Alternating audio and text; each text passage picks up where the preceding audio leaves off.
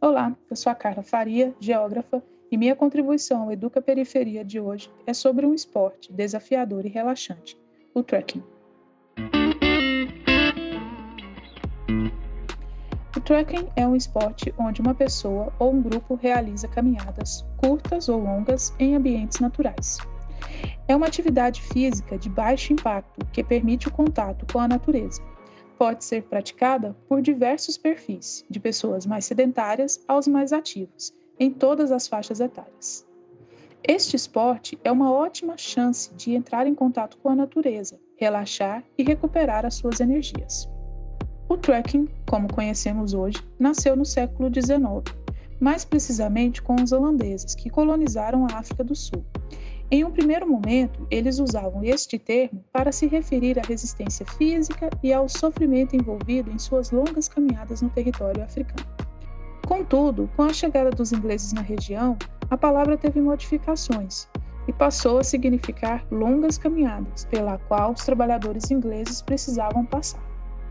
A história do trekking também está associada a princípios do romantismo, de contemplação e conservação da natureza, que acompanharam a criação dos primeiros parques ou áreas protegidas no mundo, estabelecidas no Reino Unido, na Holanda, Alemanha e nos Estados Unidos.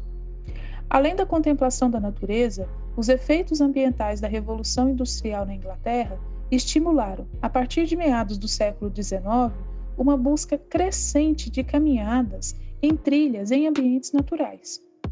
Era a estratégia de fuga da poluição das cidades para contato com a natureza. Ao longo dos séculos XIX e século XX, a prática passou a ser organizada por clubes e grupos interessados nas caminhadas ao ar livre. Hoje, o trekking é um esporte democrático que vem crescendo em todo o mundo como uma atividade de lazer ou de competição. Enquanto modalidade de competição, existem dois tipos de trekking: o de regularidade e o de velocidade.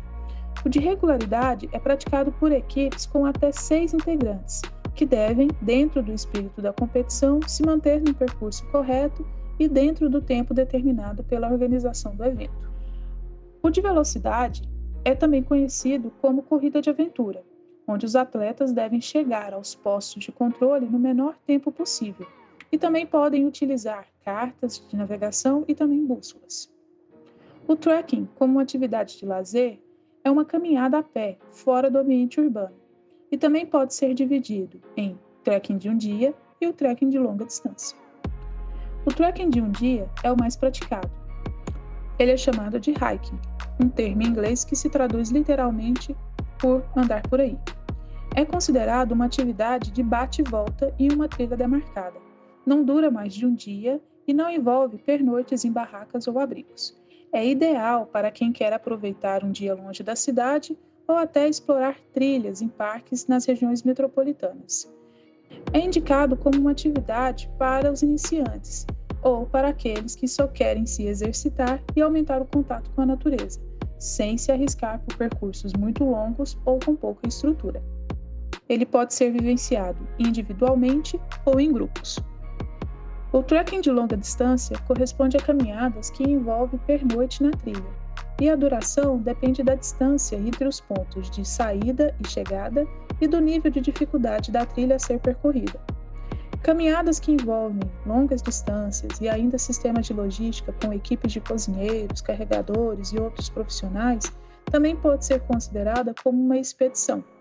Tanto para o hiking como para o trekking, existem graus de dificuldades que variam do local e das habilidades dos participantes. O trekking atua na qualidade de vida e na conservação ambiental. Além do contato com a natureza, a caminhada auxilia seu praticante na melhoria de sua resistência cardiovascular, no fortalecimento do seu sistema circulatório e na diminuição do estresse. É claro que, como uma atividade física, é necessário que o seu praticante conheça os limites do seu corpo e faça uma avaliação médica para assegurar a sua segurança e contribuir para a segurança do grupo que o acompanha na atividade. As atividades são realizadas em ambientes naturais, em parques. Isto permite que o caminhante conheça aspectos da fauna, flora e também dos aspectos culturais das comunidades que estão próximas ou existentes dentro dos percursos. No Brasil, existem vários ambientes em unidades de conservação ou áreas privadas que permitem a prática da caminhada em trilhas curtas ou longas. No Brasil, temos desde 2018 a Rede Trilha, uma ação interinstitucional entre o Ministério do Meio Ambiente e do Turismo que criaram uma rede nacional de trilhas de longo curso e conectividade.